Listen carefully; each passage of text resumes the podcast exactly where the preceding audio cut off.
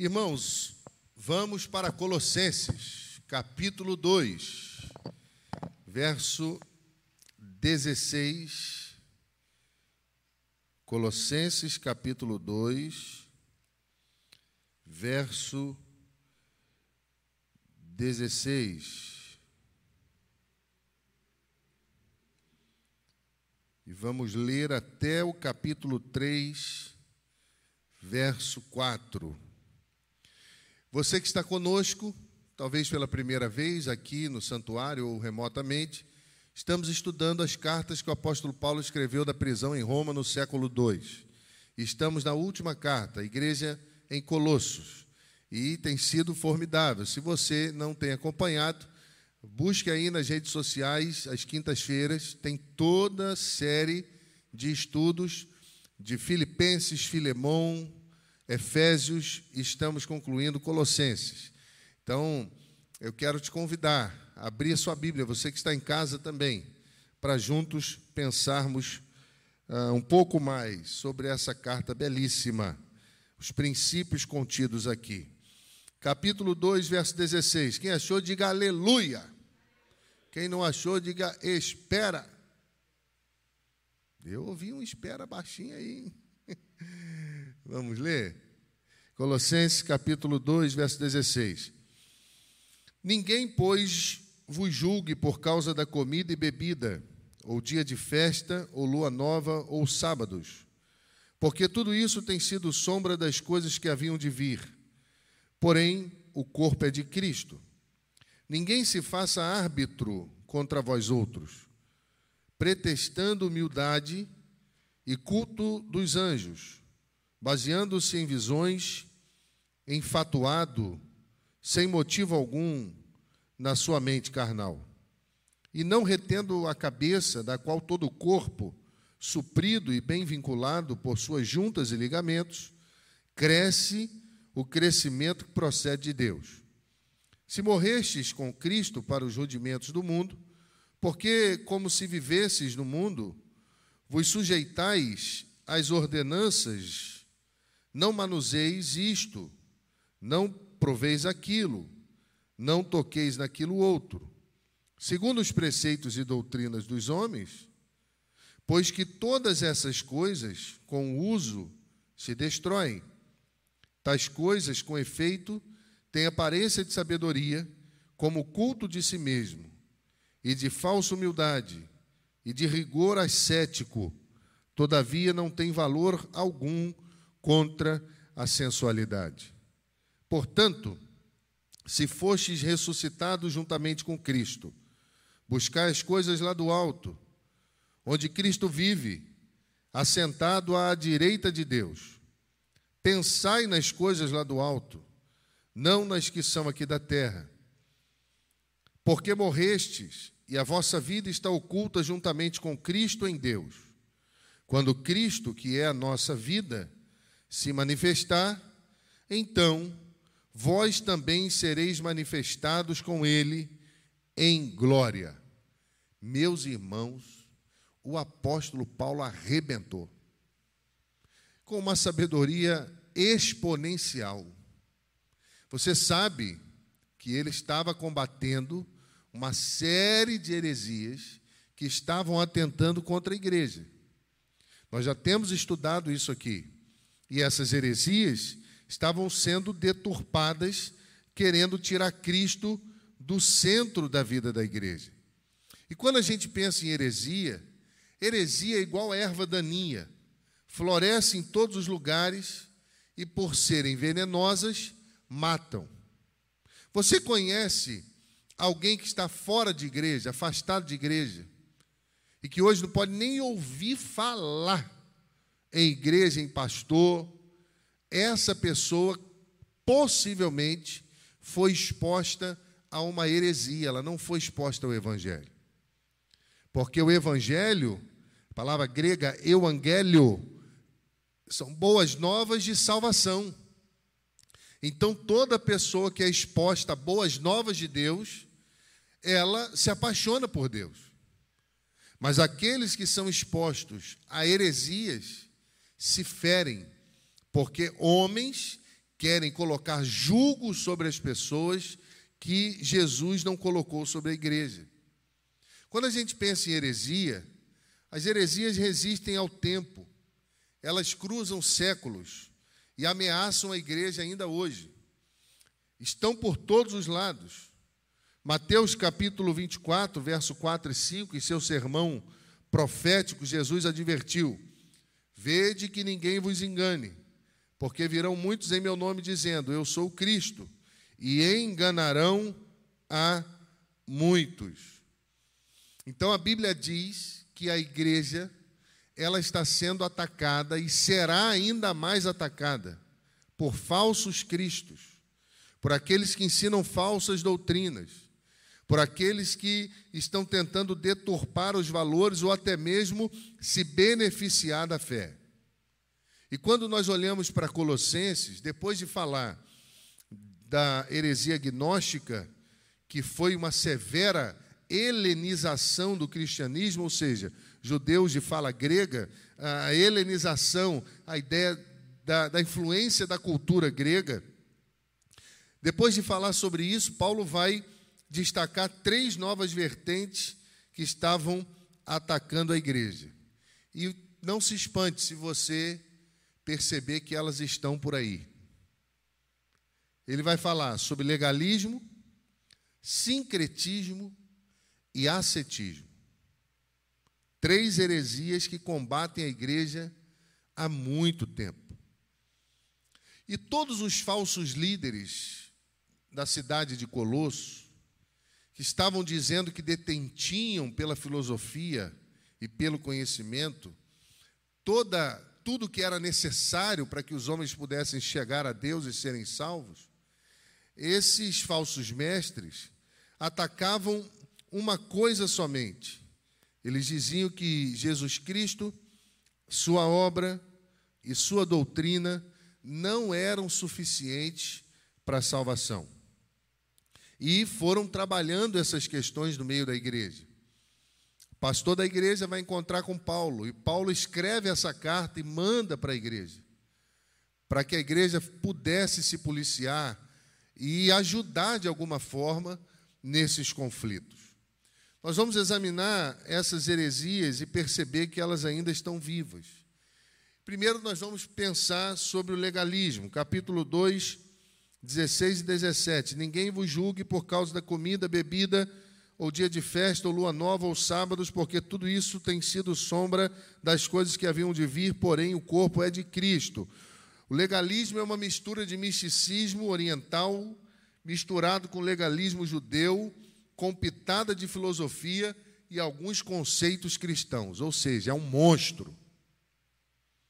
Uma pessoa legalista é uma pessoa que, em nome de Deus, faz atrocidades.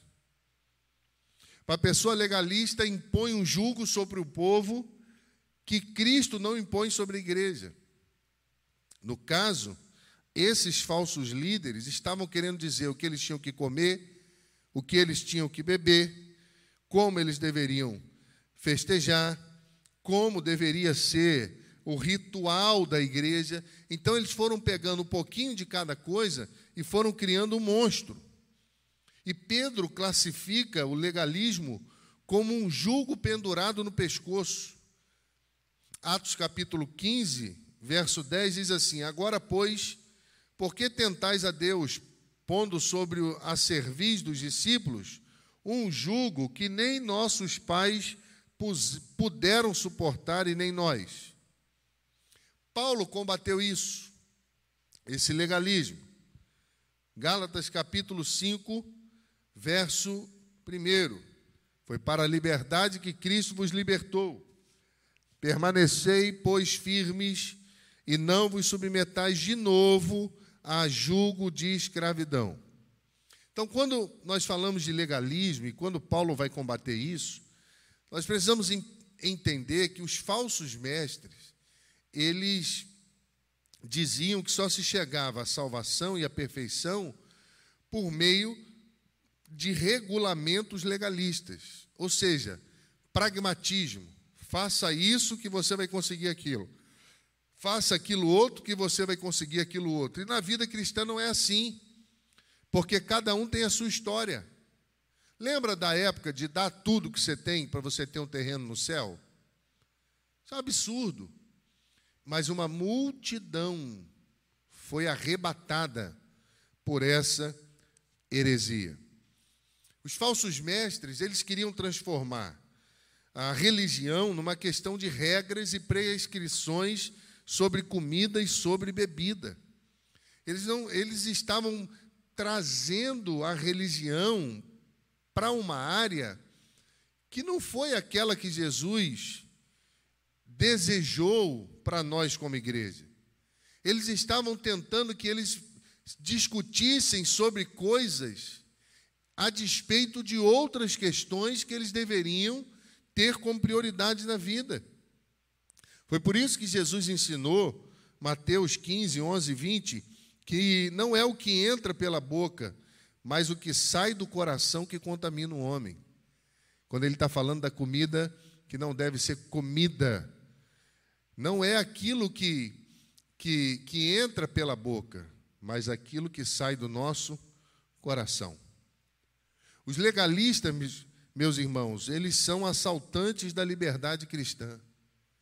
Os legalistas são assaltantes da liberdade cristã e são, sobretudo, prisioneiros que querem tomar a liberdade daqueles que são salvos. Nenhum pastor tem a autoridade de dizer a você o que você deve fazer ou não.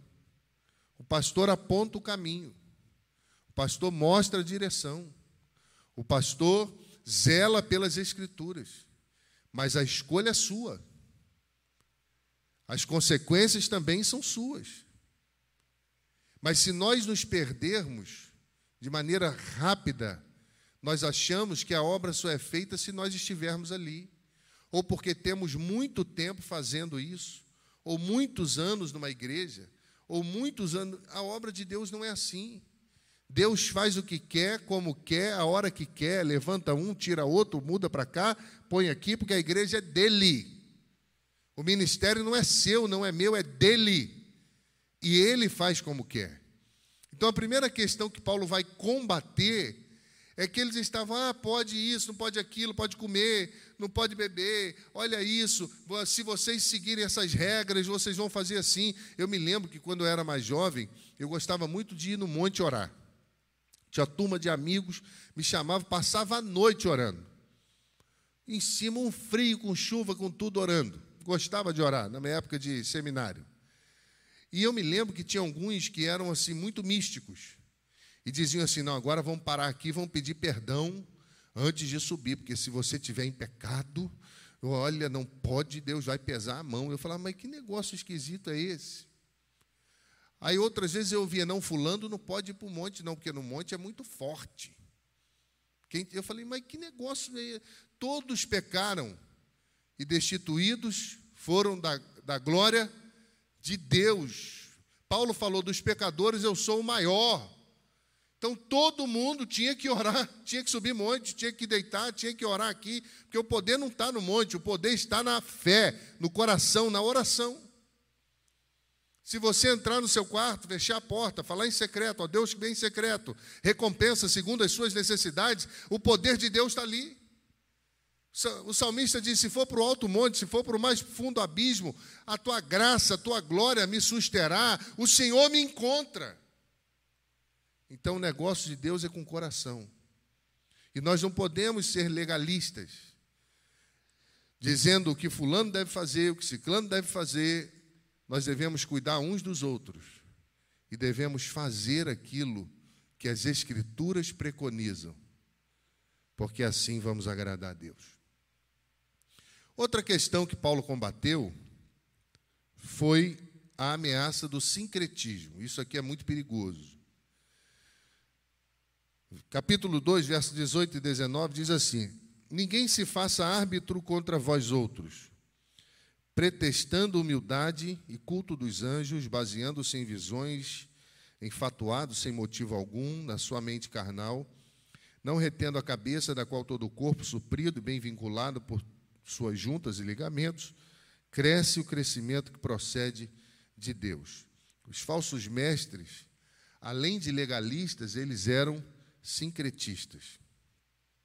Essa união de muitas vertentes criou outro monstro, e esse monstro se opunha à fé cristã. O sincretismo religioso. Hoje nós vemos isso no catolicismo, querendo ter uma, uma religião única, desde que o Papa seja o líder de todas.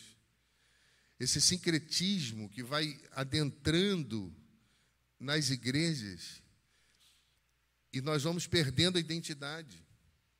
Isso estava acontecendo lá. Davam muito mais valor ao misticismo e exigiam que as pessoas tivessem a mesma experiência sobrenatural. Então a pessoa sincretista, ela acredita em tudo. Se você falar para ela que viu um elefante plantando bananeira, ela vai acreditar. E ela vai exigir que você veja também um cavalo plantando bananeira. Porque se ela teve essa experiência e ela entende ser uma experiência religiosa, logo ela, ela acha que todo mundo tem que ter. E um dos primeiros princípios da teologia é que doutrina não se faz em cima de experiência pessoal. Porque experiência pessoal, cada um tem a sua. O nome já diz, é pessoal. Doutrina se faz à luz das Escrituras. Não é porque você teve uma experiência ou pseudo-experiência, ou sonhou alguma coisa, ou Deus te, te deu uma experiência diferenciada, que todo mundo é obrigado a crer como você. E isso estava acontecendo lá. Davam muito valor ao misticismo e exigiam que as pessoas tivessem a mesma experiência. A teologia deles precedia das suas visões e experiências e não das escrituras. Então eles iam moldando a sua conduta cristã pelas experiências sobrenaturais. Não queriam saber se estava escrito, se não estava. Lembra de Tomé? Que falou que só acreditava vendo? Quando Jesus entrou no meio dos discípulos, a primeira coisa que ele fez foi o que? Aqui, Tomé, você quer ver? Veja. E o povo briga com Tomé, incrédulo. Ele estava é certo. Ele não estava lá. Quem teve a experiência foram os outros. Ah, ele podia acreditar porque sabiam que eram homens sérios. Mas ele falou assim: não, eu preciso ver. Então, às vezes, querer ver, examinar, não é errado. Jesus ensinou, ele falou: examinar as Escrituras porque julgais ter nela a vida eterna, e são elas que testificam de mim. Não é nenhuma experiência sobrenatural humana que testifica sobre Cristo, é, são as Escrituras. Então, nesse misticismo louco, eles valorizavam mais os anjos do que a Deus, eles estavam fazendo culto a anjos. Outra coisa, eles se achavam árbitros para julgar as pessoas e se consideravam maiores do que Cristo. Criaram a adoração a anjos, dizendo que era sinal de humildade. Só que Paulo já havia ensinado sobre os anjos. Vamos lá, no capítulo 1 de Colossenses, verso 16. Pois nele foram criadas todas as coisas no céu, sobre a terra, as visíveis e invisíveis, sejam tronos, soberanias, principados, potestades, tudo foi criado por ele e para ele. Então Paulo falou: Deus criou os anjos. Adora a Deus, mas eles começaram a adorar os anjos. Só que a Bíblia também diz que os anjos não podem ser adorados como Deus, ou no lugar de Deus, ou como intermediários para nos levar a Deus. A Bíblia diz que os anjos não aceitam adoração humana. Abra sua Bíblia aí, Apocalipse, capítulo 19. Vamos fazer um exercício de Bíblia hoje. Verso de número 10. Prostrei-me ante os seus pés para adorá-lo. Ele, porém, me disse: Vê, não faça isso. Sou conservo teu e dos teus irmãos que mantém o testemunho de Jesus, adora a Deus. O anjo não aceitou a adoração. Eles inverteram tudo. Eles diziam que ir direto a Deus era arrogância das pessoas. Sabe por que, que eles diziam isso? Porque eles se achavam Deus. Eles se achavam deuses. Romanos, capítulo 1, verso 24 e 25, depois você pode ler, vai dizer que adorar a criatura no lugar do Criador é provocar a ira de Deus. A Bíblia, meu irmão, é clara em dizer, 1 Timóteo 2,5, que só há um mediador entre Deus e os homens, Jesus Cristo, homem. Ponto. Simples assim. Então, esta igreja estava sendo bombardeada pelo legalismo de pessoas que se achavam deuses, que podiam ditar regras para os outros como se fossem super crentes. Essa igreja estava sendo bombardeada pelo sincretismo. Uma união de uma opção de coisa diferente. Uma união de muitas filosofias. E no final, Eles não conseguiam enxergar Deus. Se não me engano, foi Tertuliano que disse que para que você encontrasse Deus, você teria que montar as peças adequadamente. Porque se você montar as peças corretamente, no final, você vai encontrar um Deus poderoso. Mas se você montar as peças de maneira equivocada, o máximo que você pode encontrar no final é um cachorro com raiva. Alguém já disse para você, não faz isso que Deus vai te castigar? Quem já ouviu isso?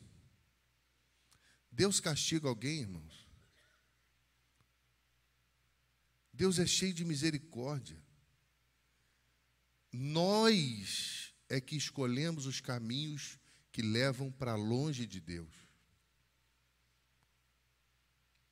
Lembra daqueles quadros antigos?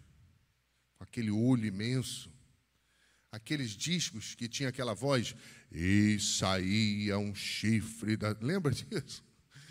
O povo ficava com medo de ir para o inferno só para ouvir aquele negócio. Os mais jovens não, não vão lembrar disso, mas antigamente era assim. É como na igreja hoje, é uma covardia o que os pais fazem comigo. A criança está fazendo pirraça, pega a criança e fala assim: ah lá, o pastor vai brigar.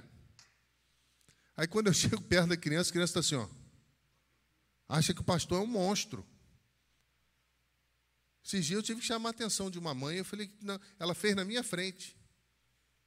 Minha vontade era falar assim: se você não tem autoridade com a sua filha, não use o meu nome em vão. Mas eu não falei. Eu falei assim, querida, não faz isso não. Por isso que ela tem medo de mim. Chegava perto, criança, passava assim, eu falava, mas o que, que eu fiz, gente? Eu olhava, pô, será que eu estou feio? Fui descobrir que a mãe que falava, ó, pastor vai brigar. Fui tendo que conquistar o coração da criança. Hoje passa, me beija, é uma benção. Porque o pai não tem autoridade. Não sei nem por que eu falei isso. Mas vamos pular. Vamos para o último. Às vezes a gente fala demais, né, irmãos? Mas só Jesus. Mas fala coisa necessária, tem que ser falado. Primeira heresia foi, foi qual? Poxa, pastor Mar, me salvou, hein? Primeira foi o legalismo. E a segunda? Ah, pastor. a segunda foi o sincretismo. Todas elas são monstro que destrói a igreja. Todas elas. E a terceira, que Paulo combateu, foi o ascetismo. Capítulo 2, verso 20 a 23. Diz assim: Se morrestes com Cristo para os rudimentos do mundo, porque como se vivesses no mundo, vos sujeitais às ordenanças.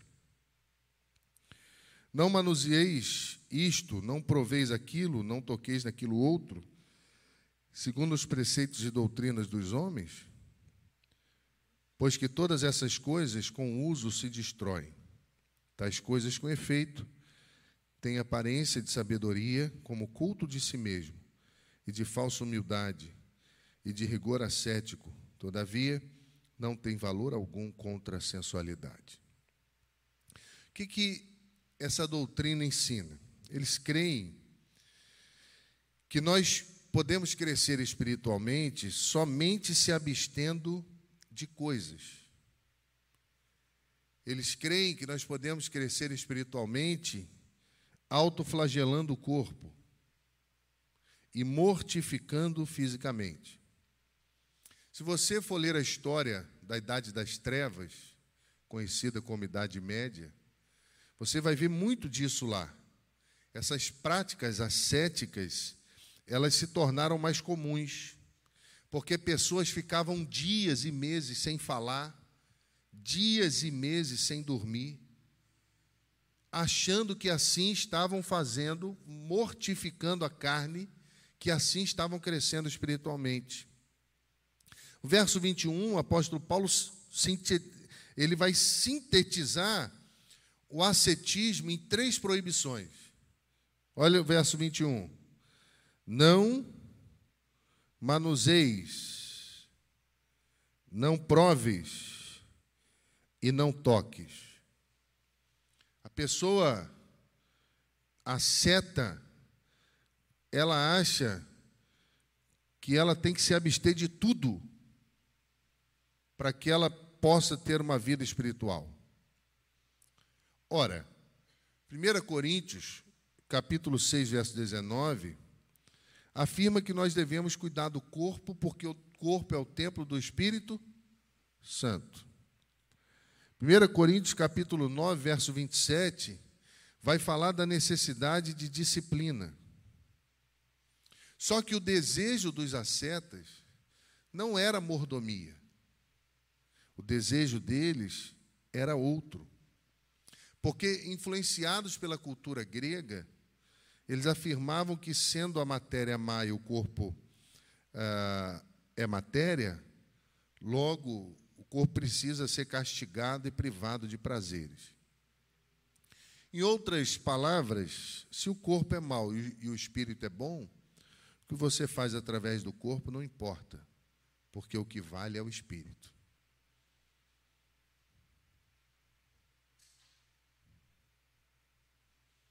Sabe o que é isso? Licenciosidade para pecar.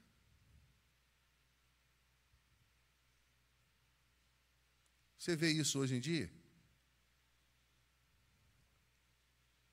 Pessoas que não vivem aquilo que, que dizem crer. Os ascetas diziam: se o corpo é mau e o espírito bom, Logo eu posso me entregar a todo tipo de prazer, porque no final de contas, eu me retiro, eu faço um movimento aí de me abster de algumas coisas e espiritualmente eu estou bem. Licenciosidade para o pecado. É uma religião, meu irmão, das obras, e nada mais é do que uma religião do orgulho.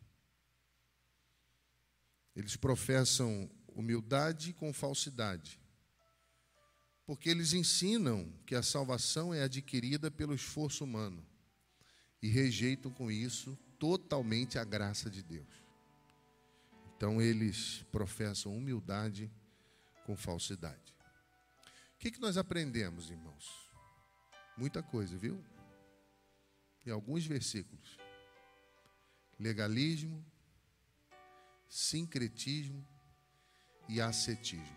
Quem nunca ouviu falar disso na vida? Seja sincero, levanta a mão para que eu possa ver. São heresias que combatem a igreja, ó. há muitos anos. E estão aí, travestidas. Como que a gente encerra isso? Como que a gente fecha isso? Primeiro, a graça de Deus deve ser enfatizada. Pela graça sois salvos por meio da fé. Isso não vem de vós, é dom de Deus, e não vem das obras para que ninguém se glorie. É graça. O homem não pode salvar a si mesmo. Cristo veio buscar e salvar aquele que se havia perdido. Aleluia. Então, a graça de Deus deve ser enfatizada. As regras dos homens não são maiores do que a graça. A regra humana não é maior do que a graça. A graça pode tudo. A graça de Deus surpreende os servos de Deus. Porque aquilo que para nós é impossível, Deus vai lá e se Ele quiser, Ele faz. Precisamos também pensar que a disciplina por amor a Cristo não pode nos levar a um sentimento de sermos melhores do que ninguém, criticando as pessoas sem piedade. Irmão, eu tinha um amigo no seminário, e seminário é um lugar assim esquisito. Porque tem doido de todo tipo. E eu tive o privilégio de estudar numa classe de gente muito inteligente. E eu passava mal para correr atrás deles. Mas gente assim, brilhante. E tinha um amigo quando as discussões teológicas ficavam assim, nevrálgicas, pesadíssimas, no sentido de sabedoria mesmo. E alguém dizia, mas Fulano não poderia ter dito isso. Esse amigo, muito sábio, presbiteriano, dizia assim: Não, mas se ele falou isso, tem um porquê. Vamos estudar mais um pouquinho. Como eu aprendi com ele. Nós não podemos julgar as pessoas, porque nós não somos mestres de nada. Nós somos servos de Deus. E como servos de Deus, todos nós carecemos da sua graça. Agora, os mais fortes, os mais maduros, ajudam os mais fracos a se tornarem maduros, para que eles ajudem os mais fracos a se tornarem maduros. E assim é o movimento da igreja, o tempo todo. Então, ao invés de julgarmos uns aos outros, vamos ajudar uns aos outros e vamos ter misericórdia. Outra coisa que eu aprendo, que a doutrina da igreja não é feita em cima de experiência pessoal.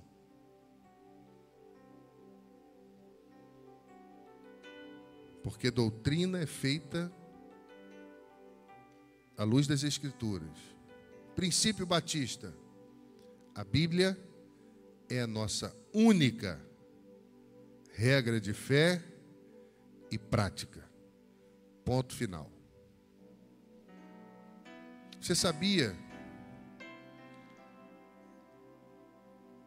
que existem religiões aí que a Bíblia não tem a palavra final?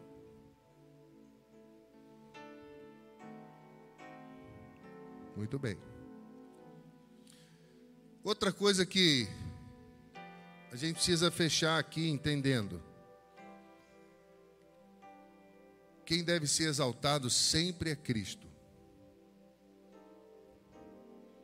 Paulo disse: vocês estão perdendo a linha. Se vocês ressuscitaram juntamente com Cristo, buscar as coisas do alto, onde Cristo vive, e Ele está assentado à destra de Deus. Pensai nas coisas do alto e não nas coisas que são da terra. Paulo não está falando para os hereges, não. Paulo está falando para a igreja. Está falando, não se preocupa com coisa rasa, não. Voa. Nosso lugar é lá em cima. Eu já contei aqui uma história da empresa aérea que chegava atrasado, o voo sempre atrasava. Foram ver, tinham ratazanas, ratos, que entravam quando o avião estava parado. E antes de decolar, eles tinham que tentar tirar os ratos com medo deles comerem lá parte do avião e, e dar algum problema. E sempre atrasava. Eles contrataram pessoas para tentar resolver, até que contrataram um físico. E ele chegou lá, foi acompanhando e disse: Decolem, está na hora. Ele falou: Não, não podemos, nós temos que caçar os ratos. Ele falou assim: Não, vocês estão perdendo tempo. Decolem, deixa os ratos aí, decolem. Eles falaram: Não, mas eles vão comer tudo, vai estragar tudo, nós vamos correr. Não, decolem. Mas como assim? Decolem, porque ratos não resistem a certas alturas. Então para de caçar rato e voa. Entendeu, diga amém. E por fim, a igreja ela deve ser valorizada. Porque ninguém é maior do que o todo. Ninguém é maior do que o todo. Todos nós somos importantes para Deus. Do menor ao maior. Do que tem mais tempo de congregação e daquele que está chegando hoje. Para Deus nós somos iguais. Então isso tudo estava sendo destruído pelas heresias. Até que Paulo se levanta. Até que o pastor desta igreja se levanta e vai para cima, para que a igreja se permanecesse, permanecesse, perdão, unida, viva, cristocêntrica, para que a Bíblia continuasse nutrindo a vida dela. E assim, irmãos, do século II até os dias de hoje, a igreja tem vivido. Eu me inscrevi agora num curso, numa pós-graduação de pregação expositiva no seminário Palavra da Vida, em Atibaia. Porque a gente tem que sempre aprender. Os dias são tão complicados, o negócio está tão feio, que eu falei assim: eu vou estudar mais, para errar menos. Estude mais. Seja aluno da escola bíblica. Leia a Bíblia. Procure um bom comentário bíblico, uma boa Bíblia de estudo, que te dê uma luz maior sobre o texto. Se eu puder indicar, duas Bíblias que você pode comprar se você quer estudar: Bíblia Thompson, a Bíblia Batista. Para mim, a melhor Bíblia comentada, Bíblia Thompson. Depois a Bíblia Shed que também é formidável. Bíblia Thompson e Bíblia Shed, que foi o doutor Russell Shed que fez os estudos ali. Vale a pena. Que Deus nos abençoe.